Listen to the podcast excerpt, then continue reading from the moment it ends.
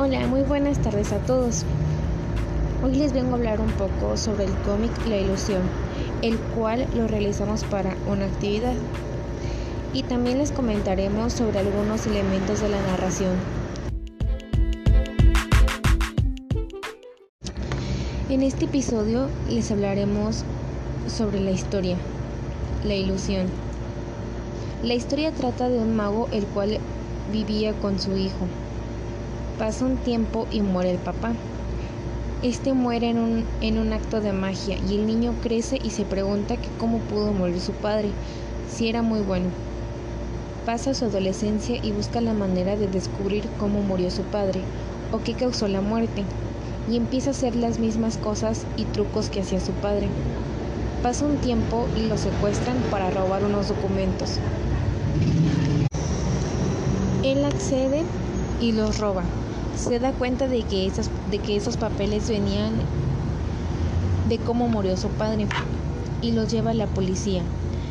Encarcelan a los culpables y él ya es feliz.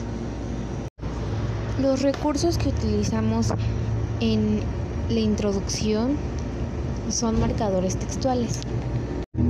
En este episodio les contaremos cómo realizamos el cómic.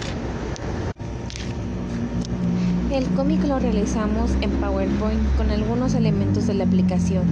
Para hacer la historia nos imaginamos muchas cosas sobre algunos datos o ciudades que nos pudieran ayudar a la historia.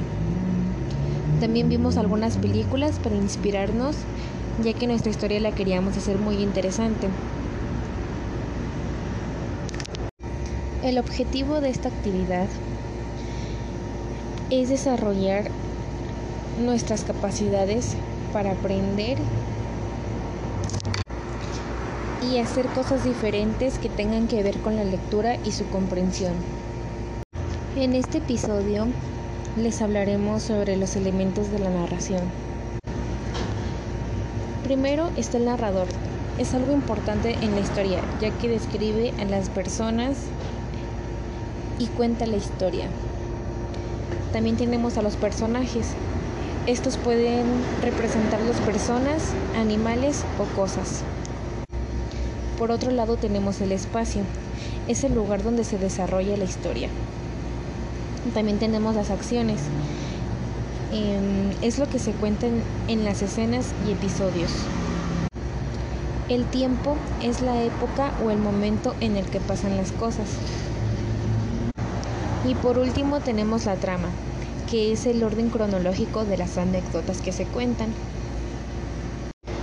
En este episodio contaremos los elementos de la narrativa gráfica.